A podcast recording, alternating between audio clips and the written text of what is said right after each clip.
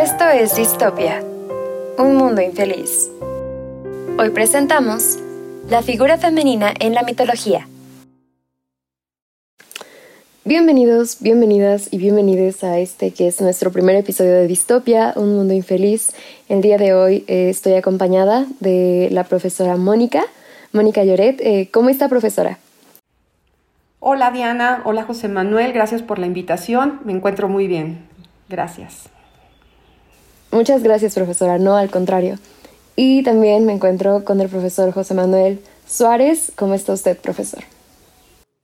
Muy bien, muchas gracias. Gracias por la invitación también. Bueno, nuevamente muchísimas gracias a ambos por aceptar eh, nuestra invitación a Distopia. Eh, la verdad es que el tema de hoy es algo que se me hace muy interesante y creo que a ustedes también, y por ello pues aceptaron la invitación. y es el tema de la figura femenina como culpable particularmente dentro de la mitología. Y para ello me gustaría comenzar con usted, profesor José Manuel, para que nos ponga en contexto de, de lo que es un mito, de la definición formal de un mito. Usamos la palabra mito con dos principales eh, significaciones. La primera, que es la académica y que es la que más utilizo yo, es el considerar un mito como una narrativa de las culturas. Todas las culturas tienen sus propios mitos, pero son narrativas que fueron desarrolladas para dar un significado a la creación, a un fenómeno científico, bueno, que en aquel entonces evidentemente no correspondía a la ciencia, a un fenómeno natural, a una situación que a los seres humanos les causaba asombro. Y se van creando estos mitos en los que aparecen eh, divinidades, aparecen figuras sobrenaturales, para nosotros ahora son sobrenaturales, pero eh, a partir de estos mitos, de estas narrativas que le dan un sentido a la, o una explicación al entorno de las personas, se van desarrollando también religiones, se van desarrollando ciertas eh, ideologías religiosas que hasta el día de hoy siguen existiendo. Sabemos muy bien que para nosotros o la mayoría de las personas en Occidente el hinduismo es una religión que está basada en mitos. Sin embargo, dentro del hinduismo no se les llama mitos a esas narraciones sobre Shiva, sobre Ganesha, sobre Parvati, etcétera, etcétera, sino que son sus creencias. Lo mismo que para un contexto no occidental, el el judeocristianismo sería un, compilado de mitos también, pero para millones de personas en el mundo católico, en el mundo judío, naturalmente no son mitos. Entonces esa es como la primera definición académica. Un mito es una narrativa que explica una creación, la creación del mundo, la creación del hombre, de la mujer, de los animales y tal. Pero en un sentido coloquial o en un sentido social y cotidiano, usamos también la palabra mito para referirnos a esas grandes narrativas sociales e ideológicas que también nos dan un sentido ya no religioso, ya no para explicar las estaciones, ya no para explicar el día o la noche, sino para explicar comportamientos o para referirnos a esos arquetipos que eh, constituyen muchas identidades. Y en el día de hoy, en este, en este podcast, pues vamos a hablar precisamente de ese uso de los mitos respecto a la figura de la mujer a través de algunas mitologías, como, ya, como ya lo he mencionado anteriormente, eh, que hablan del origen, pero también a través de su uso social y de su uso cultural. Muchas gracias, profesor, que es importante esta distinción de lo que nosotros entendemos ahora como mitos, que usted bien lo dice, em, estos discursos o narrativas sociales eh, que pues conforman eh, nuestro imaginario colectivo pero pues también el mito como, como pues em, herramienta para, para que utilizaban nuestros ancestros eh, para relacionarse, o bueno, para comprender la relación que ellos tenían con, con para con el mundo, ¿no? Pero bueno, eh, pasando a, obviamente no a otro tema, pero otra pregunta que me gustaría hacerle es, este, ¿usted cómo resumiría en algunas palabras el trato que se le ha dado a, a la figura femenina en la mitología? Pues el, es que hay dos partes, ¿no? Una son las diosas, porque en todas las culturas encontramos diosas, encontramos divinidades, encontramos figuras femeninas, por supuesto, eh, y otra cosa son las mujeres carne y hueso que adoran a esas diosas y a los otros dioses, ¿no? Entonces, en ese sentido, pues naturalmente si hablamos específicamente de la mitología greco-latina o greco-romana, pues las, las diosas y los dioses son igualmente importantes. pero las mortales o las figuras humanas que aparecen en muchos de estos mitos, algunas de esas mujeres, es ahí donde se carga la culpa o se les carga un crimen simplemente por el hecho de ser madre y tal, ¿no? Entonces yo creo que ahí las diosas tienen un papel completamente diferente a, las mujeres de carne y hueso. Claro, em, hay toda una serie de estereotipos que analizar en estos mitos, ¿no? E incluso en el de las diosas, cómo están representadas en, las diferentes culturas, cómo está narrada y sobre todo cómo va pasando esa narrativa o ese mito eh, a las siguientes generaciones, ¿no? Por supuesto, a través de la literatura, eh, pero también a través de las narrativas orales, de, familia en familia o de generación en generación. Y lo que, lo que yo hago o lo que yo investigo eh, a través de los estudios de género es cómo se van formando las ideas en un mundo dual, antes no era un mundo dual, ¿no? Pero en este mundo dual, en donde hay femenino y masculino, cómo se le van asignando roles a lo femenino y cómo se le van asignando incluso em, estereotipos físicos ¿no? a lo femenino y cómo a lo masculino. Y eso también lo podemos ver en las diosas antiguas, ¿no? Cómo eh, las diosas tenían ciertos eh, ya tonos o, o nos, daban, nos dan ciertas ideas de, por ejemplo, el peligro de lo femenino, el peligro de la feminidad. Pero también vemos eh, dentro de estas diosas que había fidelidad, pero había diosas que eran guerreras, pero había diosas que se enamoraban, eh, ¿no? Y cómo toda esta, vamos a pensar, toda todo este Olimpo, todo este grupo de diosas y de dioses ya tenían ciertas, ciertas marcas de lo que, cómo hemos ido viendo lo femenino y lo masculino y cómo se ha ido haciendo la historia y cómo se ha ido contando la historia. Por supuesto que eh, eh, lo que dicen ahora tiene mucho que ver con lo, eh, lo, grecorromano allá en Europa, pero luego cómo se, cómo se mm, intersecta con el cristianismo y luego cuando ese cristianismo y ese imperialismo llega a las Américas ya tiene otra, tiene otra narrativa, tiene otra, otra manera de, ver el mundo, cuando aquí en, en lo que ahora conocemos como América había otras, eh, otros mitos, otras diosas, ¿no? Donde las diosas, mujeres, eran sumamente importantes. Entonces, veo aquí que podemos, podemos ver cómo estas narrativas, como bien dice José Manuel, nos van diciendo cómo vamos explicando el mundo, sin embargo, no se escapan a estos eh, estereotipos que tenemos o cómo van formando estereotipos. Ojo, también es importante que muchas veces, si yo lo narro hoy, una mujer urbana en el 2022, puedo caer en la falacia de narrar lo que pasaba antes a través de cómo veo yo el mundo hoy.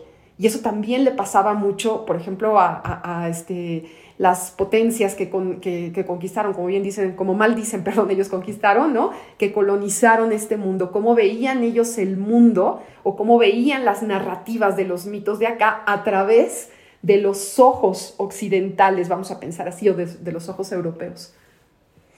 Justo, que es algo bien interesante eh, que, como usted bien dice, seguimos haciendo hoy día que es muy fácil como juzgar desde nuestra posición y es algo que también sucedía en aquellos días, eh, que con la colonización, la conquista, como mal dicen, como usted bien dice, em, pues eh, tendía a demonizar eh, lo que no conocían, ¿no? que finalmente pues era parte de, la cultura que llegaron a, someter, a, a, colonizar. Entonces, este, pasando, volviendo con usted, profesor José Manuel, algún ejemplo que nos pudiera dar de alguna figura eh, alguna deidad, alguna figura femenina dentro de la mitología en general, este, particularmente en la greco-latina, este, eh, en la que se vea pues esta demonización de esta culpa, em, obviamente pues contra una mujer. Eh, en el mundo grecolatino no existe como tal la concienciación de la culpa como la conocemos en el mundo judeocristiano. ¿no? Obviamente son dos concepciones diferentes. Existe el responder al, acto y por supuesto conlleva un castigo. Eh, porque de inmediato cuando hablamos de, culpa y lo femenino me viene a la cabeza Eva, ¿no? Eva como esta gran culpable, y la pongo entre comillas, de haber eh, sido tentada y por culpa de ella pues perdimos la gracia. Pero bueno, eso es en la, en la narrativa eh, hebrea, ¿no? Es el Antiguo Testamento. En el mundo greco-latino o en el mundo greco-romano pienso en figuras femeninas que si bien no, no tienen este, eh, esta demonización o esta caracterización como las culpables de un gran evento terrible, sí pienso en figuras que indirectamente por una situación que ellas no provocaron, son las que tienen que pagar los platos rotos. Pienso en Medusa, por ejemplo, ¿no? Medusa es, eh, era una, una de las tres hermanas, tres hermanas muy, muy bellas, y eso es algo que siempre se menciona en los mitos, ¿no? O sea, la belleza de la mujer, y, que de ahí deriva, por supuesto, arquetipos y demás, pero eran tres, hermanas muy bellas, y bueno, eh, a, ella en particular le toca el, pues eh, el, mal encuentro con Poseidón, Poseidón viola a Medusa y es castigada Medusa, no es castigado Poseidón, es castigada Medusa por la diosa Atenea. ¿Por qué castigó Atenea a Medusa por la violación? Pues porque esta sucedió dentro de su propio templo, pero la que se lleva el castigo es Medusa y por eso es transformada en lo que conocemos, ¿no? Ahora, el otro, otro personaje que me viene a la cabeza en, la, en las narraciones eh, griegas particularmente es Ifigenia. Ifigenia, la hija menor de Agamenón, quien tiene que ser sacrificada para que a Agamenón le vaya muy bien en la guerra de Troya. Entonces ahí se utiliza Ifigenia como pues un objeto, ¿no? aunque Agamenón está eh, terriblemente dolido y tal, el oráculo dice que tiene que sacrificar a su hija, de lo contrario pues le va a ir muy mal. Al final de cuentas es rescatada Ifigenia, Ifigenia es rescatada por la diosa Artemisa y se la lleva y bueno, Ifigenia se convierte en una eh, pues en una sacerdotisa de Artemisa pero también pienso en Cassandra, Cassandra, que también aparece en la, en la guerra de Troya. Cassandra tiene por ahí una situación con el dios Apolo. Ella es hija de, del rey de Troya eh, y eh, Apolo fascinado, enamorado por la belleza de Cassandra, y otra vez volvemos al punto de la belleza como un, eh, como un elemento en contra de ellas. Apolo, fascinado por ella, le dice, bueno, quédate conmigo y yo te voy a dar lo que tú quieras. Y ella le dice, va, listo. O sea, voy a, voy a estar contigo, voy a ser tu amante, y lo pongo entre comillas muy al estilo Televisa, eh, pero tú vas a hacer que eh, yo pueda convertirme en una sacerdotisa y pueda ver y pueda decir y pueda tener, eh, pues no sé, una palabra que valga. Apolo le dice que sí, al final de cuentas ella no cumple su parte del trato y el castigo que Apolo le da es que todo lo que ella diga nadie se lo va a creer. Cassandra es la que anuncia la caída de Troya, Cassandra es la que anuncia la muerte del rey Agamenón, nadie absolutamente le cree y al final de cuentas tenía toda la razón. Entonces ahí tenemos como que tres figuras, podríamos hablar de muchas más, pero aquí le dejo. A mí me entristece muchísimo la historia de Medusa, ¿no? En los estudios de género también vemos a Medusa, sobre todo porque ya existe esa narrativa de a ella puedo violarla, o sea, ese cuerpo que representa lo femenino lo puedo tocar, lo puedo usar o, lo puedo castigar a través de, la violación y luego cómo viene toda una serie de consecuencias para ella que fue violada. Entonces me parece un personaje muy interesante. El personaje de Eva, por supuesto, y sin duda, es eh, importantísimo porque pues eh, en un país como México, ¿no? que tenemos una idea, incluso política, ¿no? Eh, como el, cristianismo incluso se ha metido a lo político, pues claro, Eva tiene la culpa de que, se haya expulsado a, este, a, los humanos del paraíso donde no tenían que hacer nada. Eva incluso es castigada este, por esa... Eh, por ir a este árbol a tomar la sabiduría, ¿no? Este, con parir con dolor. Entonces, ahí hay una narrativa muy interesante de qué es eh, la culpa a la feminidad. A mí me gustaría ver este personaje que se llama Medea, que es esta guerrera o que es autónoma. O sea, tenemos un personaje ahí que tiene autonomía, pero también es un personaje femenino, una Medea enamorada. Y una Medea incluso que, recordemos que asesina a sus hijos, ¿no? Entonces, creo que en este personaje se pueden ver muchos eh, parte de, estos mitos, incluso si lo traemos a, o lo, que le hemos asignado a lo femenino, que es la enamorada, pero aquí tenemos un personaje que ya es autónomo, que se puede quizá vincular con eh, las brujas, de las que me, encantaría hablar si tenemos tiempo más adelante, pero que también eh, es este, madre, pero que a su vez mata a sus hijos, ¿no? Entonces, aquí hay toda una serie de cuestiones que, que, se pueden relacionar muy interesante, que incluso esta Medea a veces se llega a relacionar con la llorona, ¿no? Que, que, está mal hecha la relación, pero como la llorona mata a sus hijos, pero como Medea. Y entonces aquí hay también un, un, un, cruce de ideas, ¿no? De lo que es lo femenino y de muchas Em, quizá conclusiones o muchas comparaciones que no están bien fincadas. ¿Tú qué opinas, José Manuel? Sí, y sobre todo eh, estos cruces o estas ideas es justo lo que se analiza o lo que analizan los, los mitógrafos, ¿no? Es decir, ¿por qué hay coincidencias entre una mitología que se da en las Islas Fiji y el mito judeocristiano, ¿no? del diluvio, por ejemplo, que el diluvio es uno de los que vemos tanto en, Mesoamérica como en, Egipto, se habla de un diluvio y tal. Y lo que tú mencionas tiene que ver con estos, estos arquetipos de pensamiento, porque la idea de que una madre mate a sus hijos es uno de los peores crímenes que se ven en las mitologías, ¿no? Entonces vemos Llorona, Medea, como una coincidencia humana porque al final de cuentas el ser humano ha visto que una madre que mata a sus hijos pues no puede ser eh, considerada madre, ¿no? O sea, es algo antinatural. Entonces se crean estas monstruosidades. Sin embargo, el personaje Medea es un personaje riquísimo y por eso ha sido uno de los más, o fue uno de los más explotados en la, en la antigüedad.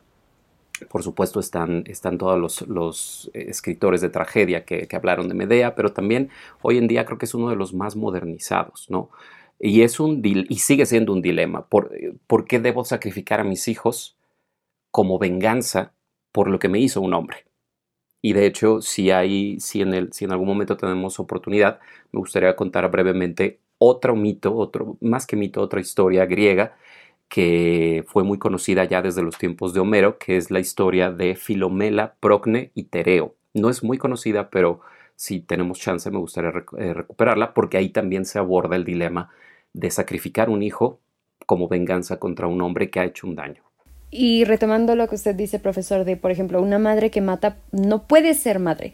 Creo que también está por ahí muy sutil, o tan, no, no tan sutil, pero al menos a mí me parece sutil, la demonización, vuelvo mucho a esta palabra, la demonización de la sexualidad femenina. Y creo que es justo con Medea que, que empieza a surgir este estereotipo de, de las brujas, este arquetipo más bien de las brujas, de, de la mujer seductora, de la mujer que atrae al hombre, al héroe, que al pobre incauto héroe que cayó bajo sus encantos y pues al final lo destroza, le deshace la vida. Entonces es muy interesante también ver este aspecto de la feminidad tan estigmatizado, que todavía tenemos eh, hoy día estigmatizada la, sexualidad femenina, eh, y, no deberíamos, ¿no? Finalmente, pero adelante, profesora. Y, es que creo que de lo que estás hablando aquí, tiene mucho que ver con el rol activo que puede jugar en un mito un, un cuerpo, bueno, un femenino, ¿no? Es decir, cuando hablamos de cuerpo de mujer, eh, podemos hablar de muchas cosas, ¿no? Pero pensemos en esta idea que tenemos muy, muy heteronormada de la mujer, ¿no? Entonces, estamos hablando de de que en algunos mitos las mujeres tenemos un rol activo o tienen un rol activo, mientras en otros tienen un rol pasivo. O sea, la sexualidad todavía no está muy clara como la entendemos ahora, o este deseo sexual o este deseo erótico y tal, pero por supuesto que hay una represión de lo sexual, sobre todo en, en el judeocristianismo, ¿no? Ahí es donde se ve muy, muy claro cuando empieza a haber una represión de, de la sexualidad o cuando se continúa de manera mucho más clara con la represión de la sexualidad y cuando las mujeres eh, somos activas en cuanto a nuestro rol, en nuestra autonomía y nuestra sexualidad, como hay una serie de castigos que devienen a, esa, a, ocupar ese rol, ¿no? Totalmente, y que el cuerpo es el gran odiado por, por el judeocristianismo, ¿no? O sea, el cuerpo es el sucio, el cuerpo es el pecado, el cuerpo es el origen de la decadencia y el cuerpo hay que dejarlo fuera, ¿no? Hay que luchar por el espíritu y bueno, pues ni se diga una mujer cuya función tradicional, estúpidamente tradicional, pero ha sido la de la reproducción, cuando una mujer decide dejar de lado la, reproducción y más bien dedicarse a su cuerpo desde un punto satisfactorio, pues ahí es donde ya viene un triple problema, ¿no? ¿Y, y, cómo ves esto, José Manuel? Por ejemplo, es que este mito de la mujer como fertilidad o esta idea de la fertilidad que está en estos mitos, pero cuando hablamos de Mesoamérica, bueno, no me gusta decirle Mesoamérica, pero más bien lo que ahora conocemos como América, sobre todo en lo que ahora conocemos como México, el mito de la cuatlicue, ¿no? La cuatlicue es un personaje femenino que está íntimamente relacionado con la tierra y que a los españoles les daba un miedo terrible porque se representaba con eh, las serpientes, con esta falda de serpientes y, con las tetas caídas, ¿no? Pero que cuando tú analizas cómo se construye este mito, ¿no? y cómo eh, incluso me, da esta risa porque, no, no risa, pero me llama la atención cómo el mismo mito, como la historia de la, de la cómo se cuenta que ella queda embarazada cuando estaba barriendo. Y queda embarazada porque le cae un, un, este, eh, le caen unas plumas en el cinturón, ¿no? Ella es la madre de Huichilopochtli, como su misma hija la quiere matar, pero cuando vamos a, entender el mito de la ¿no? Que, que está de este lado del mundo, y Creo que a veces cometemos el error de verlo con los ojos eh, modernos este, o posmodernos, occidentales, y es un mito que de verdad hay que ir a analizar desde el punto de vista de la relación con la tierra, de, cómo la fertilidad y la mujer están de este lado, ¿no? encima acá no era una... Eh, la idea de lo femenino y lo masculino no era una contraposición, sino que era para completar todo el, el, ciclo de la vida y cómo la tierra está totalmente eh, relacionada y con la tierra me refiero a los ciclos del agua, la agricultura, ¿no? Y cómo nosotros mismos como cuerpos eh, humanos regresamos a la tierra y cómo se completa el círculo de la fertilidad. Pero cómo de este lado del mundo la Coatlicue, que era la diosa máxima de la fertilidad de la tierra, de la agricultura, pues era, era la diosa más importante en ese, en ese momento. Y cómo cuando vienen estas narrativas este, eh, españolas, europeas, como este mito se vuelve otra cosa totalmente diferente, ¿no? Claro. Y deviene el culto mariano, ¿no? que por supuesto es un culto europeo, es un culto a la figura de la Virgen María, y la Virgen María sustituye a la Madre, a la Madre Tierra, a la, a la Tonantzin, ¿no? Y de ahí el, que el guadalupanismo sea tan fuerte también ¿no? en nuestro país, porque una figura femenina vuelve a ocupar el lugar preponderante de otra figura femenina, sin todos los, los, elementos originales de la fertilidad, de la tierra, de, de, ser una guerrera. ¿no? Ahora es la madre que protege, es la madre que, que, cuida, la madre que te da alivio, pues después de todo lo que se ha sufrido. Y ese mito, y lo digo con todo respeto porque es, es, eh, quieren decirle la leyenda, quieren decirle la historia de la Virgen de Guadalupe, como sea, ¿no? Pero al final también es un mito. El mito de la Virgen de Guadalupe eh, convierte a más originales o a más, como les gusta decir, indios al cristianismo o al catolicismo que cualquier otra estrategia de, de los frailes en ese momento, ¿no? Absolutamente. Es una, es una forma, así es como los mitos, como narrativas, como ideología, operan, operan en el inconsciente y se convierten en, nuestra eh, manera de ver la vida y de darle una explicación. Mi explicación ahora es, yo he sufrido mucho, la madre que me protege, la madre que me cuida, pues es la guadalupana y hacia ella voy a dedicar mi existencia, básicamente bien interesante. Este, yo me la he pasado toda la conversación diciendo bien interesante, pero es que sí está bien interesante, pero bien interesante justo como también a la figura femenina, pues justo ahora que estamos hablando del guadalupanismo, se le utiliza, eh, se explota tal vez eh, su, su, aspecto maternal, eh, la asociación que intrínsecamente existe y ha existido desde hace muchos, muchos años. que existe entre lo femenino y la maternidad cómo se explota para, en este caso, con el guadalupanismo, como, como un método de, de control de las masas, básicamente, ¿no? A través de la religión, a través de, de una deidad maternal. Pero bueno, el tiempo se nos está acabando lamentablemente para este primer episodio. Eh, vamos a dejar este tema como una primera parte porque creo que nos han quedado muchísimas cosas más de las que hablar. Me gustaría también que para la próxima parte y la próxima sesión eh, platicáramos más acerca de las brujas, eh, que eso también quedó pendiente, y, también cómo se ha traducido la, figura femenina ahora en, en la cultura pop actual. Entonces, esto ha sido todo por el episodio de esta semana. No olviden escucharnos en frecuencia todos los miércoles a las 6.30 de la tarde. Eh, que tengan muy bonita semana. Muchas gracias.